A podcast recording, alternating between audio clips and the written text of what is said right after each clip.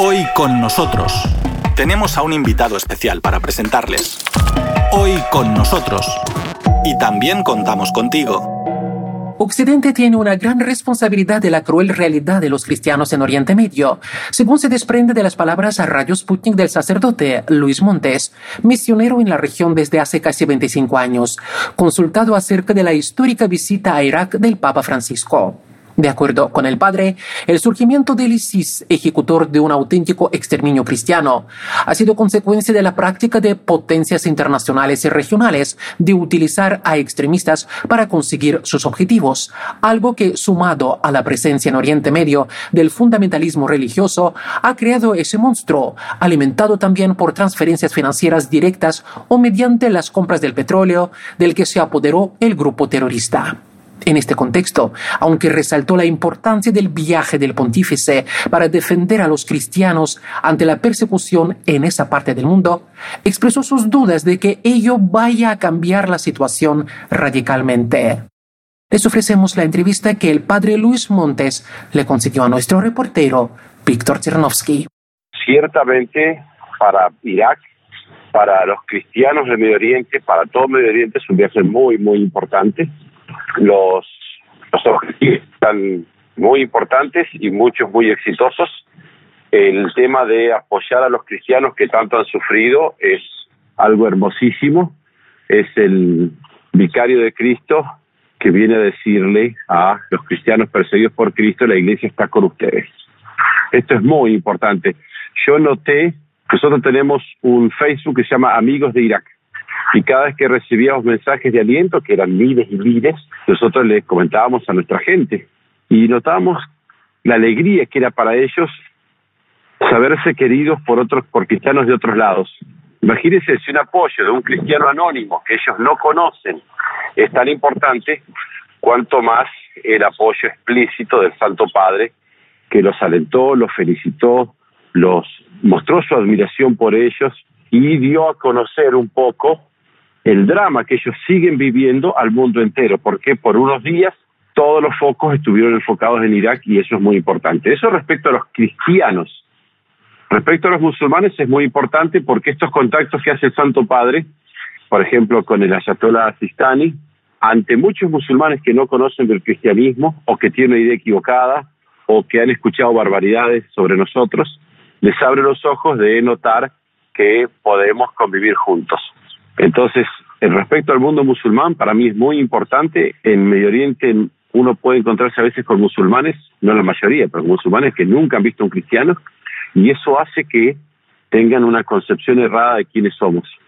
Por eso me parece a mí que también respecto a eso es muy importante. Y después, su apoyo explícito a la paz y a los que trabajan por la paz, yo creo que son todos objetivos muy valiosos y que nosotros como los misioneros que vivimos en Medio Oriente nos damos cuenta de la importancia que eso tiene. Sí, muchísimas gracias por la explicación. Y sabe, usted ha constatado que eh, uno de los objetivos, el objetivo principal de esta visita de Papa es apoyar y mostrar su apoyo, ¿no? Ante la persecución que sufren los cristianos en la región. Y sabe, yo quisiera preguntarle a usted como una persona que sí sabe lo que se esconde detrás de esa palabra persecución. ¿De qué se trata? ¿Qué es lo que se esconde detrás de esa palabra? Bueno, en todos los países árabes musulmanes hay al menos discriminación a los cristianos, en algunos más, en otros menos. En, los cristianos en muchos países son ciudadanos de segunda clase. Es más fácil, o sea, hay mucha presión a los niños para que se conviertan el Islam, hay mucho desprecio, hay burlas, estamos menos protegidos ante la ley. Detrás, detrás de todo eso está una concepción cosmológica de la vida que es para muchos musulmanes es que nosotros somos personas infieles. Y entonces eso hace que no tengamos los mismos derechos. Fíjese, en el caso, por ejemplo, del Estado Islámico, que es el culmen de eso, ¿no? que es la exageración de eso, expropió todas las propiedades de los cristianos en Mosul cuando llegaron. No tenemos ni siquiera derecho a tener una casa. Si nos queremos quedar, para ellos teníamos que pagar un impuesto exorbitante imposible de pagar. Muchísimos fueron asesinados por ser cristianos. Eso es una realidad de Medio Oriente. Desgraciadamente, potencias internacionales utilizan a esa gente para conseguir sus objetivos. Y eso hace que el tema se complique más, porque tenemos el fundamentalismo religioso y los intereses de potencias regionales e internacionales sobre distintos países del Medio Oriente, en Irak es muy claro, que hace que la vida de los cristianos es especialmente difícil en estos lugares. Y sabe cuando usted dice que resulta que ciertas potencias utilizan a estos radicales en función de sus intereses y resulta que um, como así diríamos efecto colateral entre comillas, ¿no? Estos radicales justamente matan y persiguen a los cristianos y resulta que cierran sus ojos, ¿no? Ante lo que ocurre porque sirve a sus intereses y usted quizás podría más concretamente, mm, digamos, decir y denunciar, digamos, quiénes son estas potencias? Bueno, o sea, en Medio Oriente hay una lucha regional entre dos potencias que son Irán y Arabia Saudita. También están incluidos Qatar, Turquía. Muchos de estos países, Arabia Saudita, Qatar, Turquía, aliados de Occidente. Estos países han apoyado a ISIS, han apoyado al Estado Islámico en su momento. O sea, nosotros lo dijimos, yo lo dije en el 2015 y nadie quería creerlo. Finalmente, el príncipe heredero de Arabia Saudita reconoció que dinero saudita apoyó al Estado Islámico.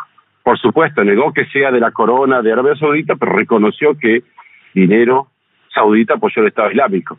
Y Arabia Saudita es aliado de Occidente. Es decir, hay, después, en todo el entramado es casi imposible conocer, pero eso ciertamente está probado. Está probado que Turquía compraba el petróleo eh, de Siria al Estado Islámico. O sea, eso está probado, está a la vista de todos y eso ciertamente ha traído para estos países mucha desgracia, mucho sufrimiento. Sí, muchísimas gracias. Sabe, también me parece importante que se desprende de las declaraciones hechas por el Papa, que además él se muestra muy crítico con respecto al papel jugado por Estados Unidos, justamente la situación que hay en el país. Él lo dijo indirectamente, ¿no? Por ejemplo, criticó lo de imponer intereses ideológicos y políticos, o por ejemplo, él pidió que cesen los intereses particulares, esos intereses externos que son indiferentes a la población local. Y entonces, um, ¿qué le parece? ¿Realmente se puede denunciar el papel destructivo de Estados Unidos con respecto a la situación en general de Irak y en particular de los cristianos que viven en ese país? ¿Se podría realmente denunciar eso? Sí, o sea, el Papa Juan Pablo II en su momento se mostró claramente contrario a la guerra que trajo toda esta destrucción a Irak. Eso fue muy claro en la iglesia desde el principio, ¿no? Y lo que ocurre es que entre las potencias no hay amigos, hay intereses. Y entonces uno no puede decir estos son los buenos, estos son los malos, digamos. Es decir, que de acuerdo a quién esté en el gobierno, se decide una guerra, se decide una destrucción, y eso es lo que ha sucedido en Irak, ¿no? O sea, Juan Pablo II fue clarísimo al respecto, rechazando esa guerra insensata, esa invasión, y sin embargo es lo que ocurrió, digamos. O sea, los intereses de países de organizaciones, de asociaciones, etcétera, etcétera, no están interesados en el bien de la gente. Y es por eso que ellos muchas veces traen destrucción y los que lo sufrimos somos los que estamos aquí en este lugar. Sí, gracias por la explicación. Y, ¿sabe? Es que también yo entendí de las palabras del Papa que mm, su objetivo es llamar la atención justamente. Usted ha dicho que en este visito también usted ha constatado que fue un viaje muy importante porque justamente hay la esperanza de que realmente llame la atención a la situación de Irak, de la comunidad internacional. Y quisiera preguntarle en qué medida realmente se puede esperar que ya seriamente se ocupe de este problema de persecución de cristianos. ¿Por qué lo pregunto? Porque realmente las denuncias sobre la barbaridad que ocurre en la zona llegan desde hace bastante tiempo, pero parece que poco se hace. Esta visita de Papa puede realmente facilitar algunos cambios, entre otras cosas, que la comunidad internacional actúe al fin y al cabo y no solamente mire y constate. Sí, digamos, puede ser de una ayuda, es un paso en la dirección correcta, pero no es que va a cambiar la situación radicalmente, ¿no? Ciertamente es algo positivo que va a ser bien, pero de todos modos, ya le digo, implicaría que aquellos que están interesados en estas regiones dejasen de meter sus manos. ¿sí? Entonces nosotros estamos muy contentos con la visita del Papa, creo que es muy positivo, creo que va a traer frutos duraderos pero ciertamente es imposible que cambie todo de golpe y radicalmente, porque implica, hay cuestiones muy importantes detrás, como ya dije, intereses, y bueno, eso no se cambia porque el Santo Padre lo pida, así como la intervención todavía más explícita de Juan Pablo II no logró detener la guerra y la destrucción. Sabe, yo también quisiera preguntarle y cómo usted evalúa y cuál sería su percepción personal, ¿no? Del actuar de Rusia y yo lo pregunto porque yo le estoy llamando desde Rusia justamente. Entonces, el actuar de Rusia en Oriente Medio, porque también yo veo que en la prensa internacional no faltan muchas críticas, acusaciones, pero por otro lado, Rusia, digamos, dice que su papel es otro. Entonces, ¿usted cómo ve como un especialista en la como alguien que está ahí, el papel de Rusia en la región? Mire, Rusia como cualquier potencia importante también tiene sus intereses. Eso es así y yo no defiendo a ninguno de modo absoluto ni critico a ninguno de modo absoluto. Lo que yo sí sé es, por ejemplo, en Siria ha hecho cosas muy importantes. O sea, si no fuese por Rusia, en Siria el fundamentalismo habría triunfado y ellos en concreto, pues tenemos allá gente, eh, misioneros, etcétera, que los sirios están muy agradecidos a las tropas rusas porque salvaron el país de la catástrofe. En Irak no tiene mucha intervención, pero ya le digo, ya le digo, ¿no? O sea, hay una expresión que dice, yo no me caso con ninguno, porque uno no puede en bloque defender una política de un país, porque, ya le digo, tiene sus propios intereses, etcétera en Siria ha sido una intervención muy afortunada. Sí, señor Luis Montes, y sería mi última pregunta, si nos permite, porque su historia es interesante, es uh, única. Uh, usted ya tantos años, yo entiendo que alrededor de 20 años ahí en la región como misionero, y usted es un argentino, entonces, ¿por qué usted uh, tomó esta decisión? Y ahora, pasados tantos años de su labor, digamos, ahí en esa región, ¿cómo usted evaluaría, digamos, este paso, esta decisión? Tomado un día en su vida? Sí, yo soy sacerdote misionero. Mi misión es estar donde me envíen. Mis superiores me enviaron al Medio Oriente en el año 96, hace casi 25 años. Uno cuando llega al Medio Oriente tiene que estudiar el árabe, que es muy difícil, por lo cual medio que ya nos quedamos en la región. Y además los misioneros que venimos al Medio Oriente nos enamoramos de este lugar. Medio Oriente es una realidad hermosísima. Y estar en un lugar, por ejemplo, como Irak, donde los cristianos son tan perseguidos, es una gracia que nosotros no merecemos. O sea, Dios nos permite ayudar a sus hijos que están sufriendo más. Y por eso es que uno, los que estamos aquí, no nos queremos irnos. Para nosotros es una bendición de Dios estar en este lugar y agradecemos cada día poder ayudar a un pueblo más. Estimados oyentes, hagamos una pausa y volveremos en instantes. Aquí Radio Sputnik en cualquier país del mundo se pueden escuchar los programas de Radio Sputnik confeccionados en Moscú, Montevideo y Buenos Aires. Entren en la página de Radio Sputnik en español, mundo.sputniknews.com, y se enterarán de los acontecimientos más importantes del mundo y de todo lo que otros callan para conocer el impacto que tendría el viaje del pontífice a Oriente Medio sobre la suerte de los cristianos en la región, donde el Papa Francisco se hizo con el apoyo del Ayatollah al-Sistani, gran líder espiritual de los musulmanes chiíes, consultamos también al experto argentino Alejandro Yamil Mohana. Sabemos que el Sistani nació en, en Irán, en realidad, ahora es gran Ayatollah, Ayatollah se dice en árabe, es el sucesor de otro gran ayatollah que había en, Irak, desde 1992. La posición de él, de al-Sistani, siempre fue la de tolerancia.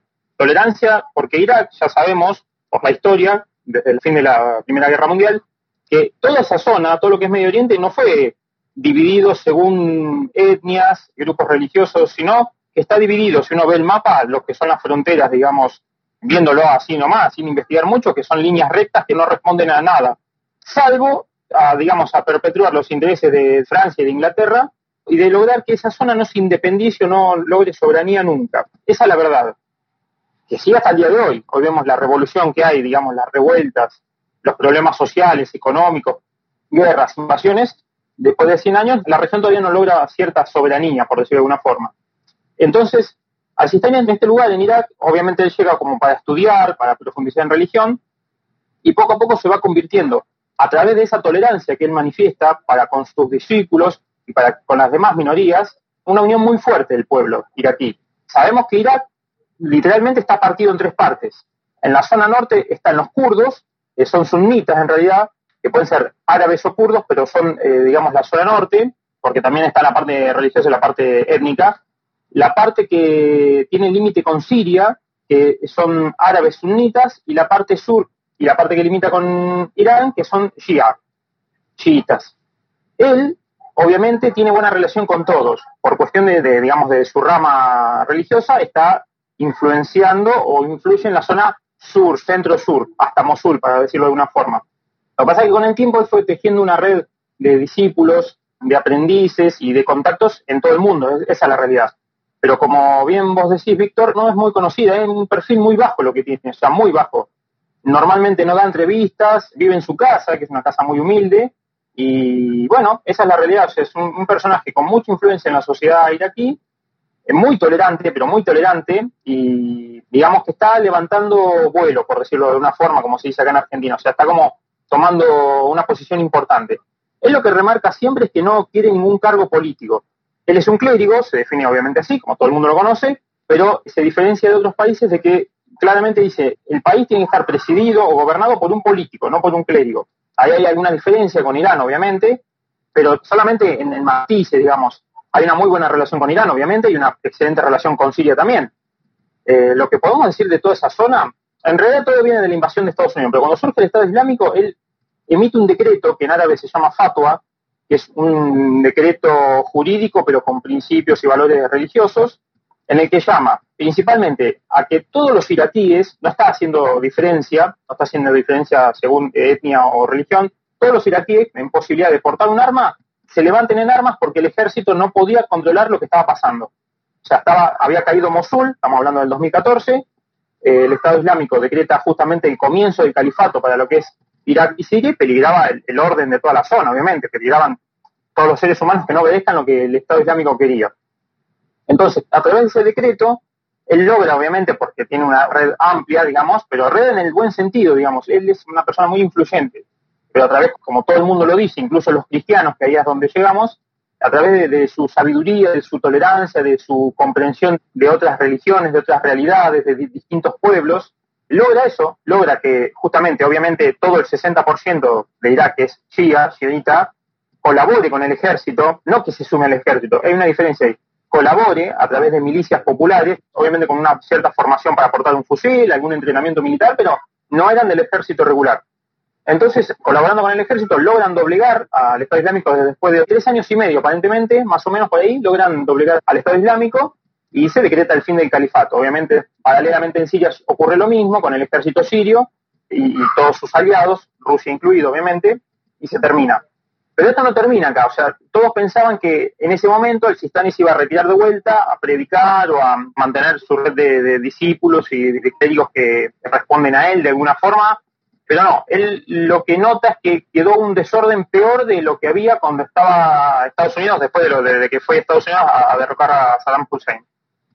Entonces ya no es que participa en política, pero sí, como decimos en Argentina, empieza como a bajar línea, digamos, emite comunicados, expresa abiertamente su posición a favor de marchas que distintos lugares de Irak se manifestaban en contra del gobierno porque no organizaban la parte social, la parte económica, o sea, ya se había derrotado el Estado Islámico, pero quedaba un desorden casi peor que el anterior.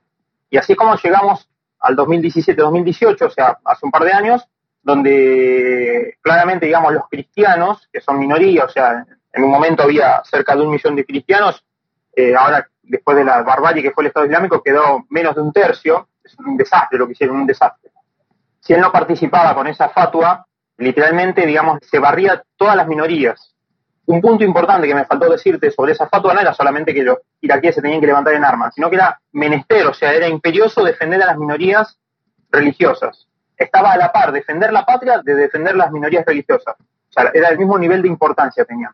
Por eso es que uno cuando analiza un poco, obviamente no llega mucho. Nosotros estamos acá en Occidente, no, llega nada. Información esto uno tiene que rastrear por distintos medios, por contactos que uno puede llegar a tener allá, por páginas como en el caso tuyo que le dedicas tiempo y empezás como a investigar, va viendo que estas milicias que se formaron no eran solamente de, un tipo de etnia o de un tipo de religión, estaban mezclados.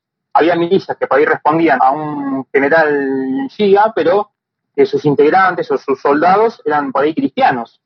Y no había ningún problema, estaban todos defendiendo la patria, por decirlo de alguna forma. Así que, digamos, todos bajo la tutela del Sistani. Por eso es tan importante.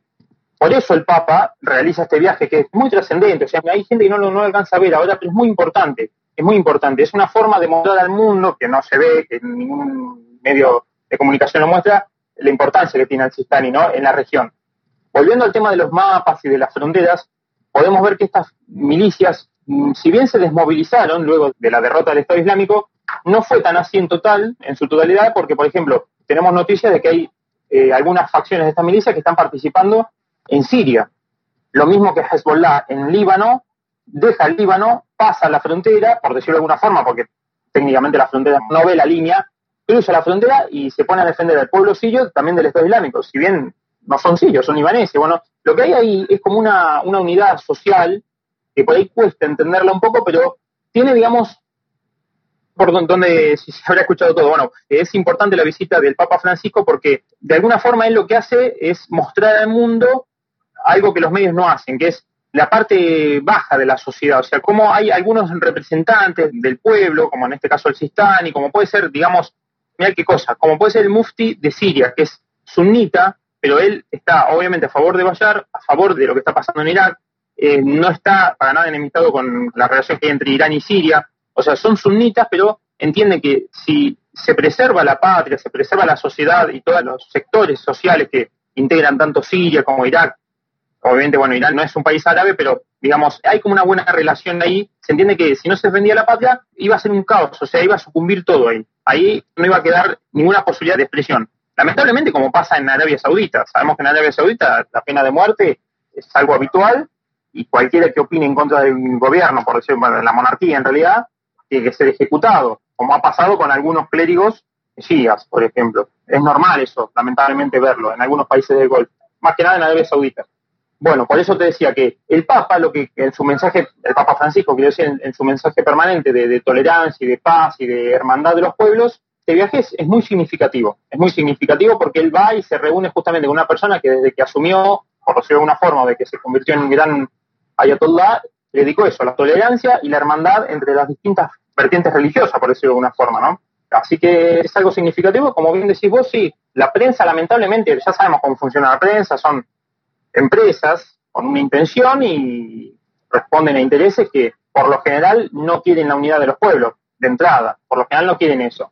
Acá en Argentina fue imposible encontrar alguna noticia, fue imposible, o sea, por ahí muy, muy poquitito, unos minutitos nombrando, pero por obligación, porque era el Papa, porque nunca había ido a Irak, o sea, pero no, ningún análisis, ninguna profundidad, nadie conoce nada.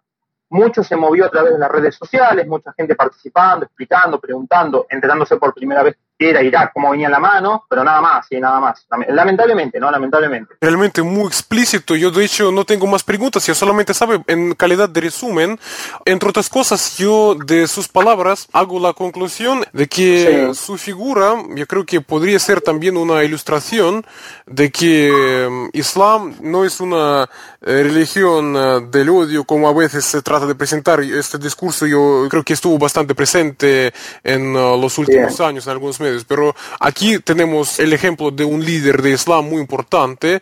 Por ejemplo, BBC incluso escribió que es una de las figuras más poderosas del Islam y resulta que, como usted constata, él uh, aboga y hace todo para que todos convivan en paz, cristianos, musulmanes. Sí, no, mira cómo será que está nominado para, o se hicieron los trámites para que lo nominen para un premio Nobel de la Paz.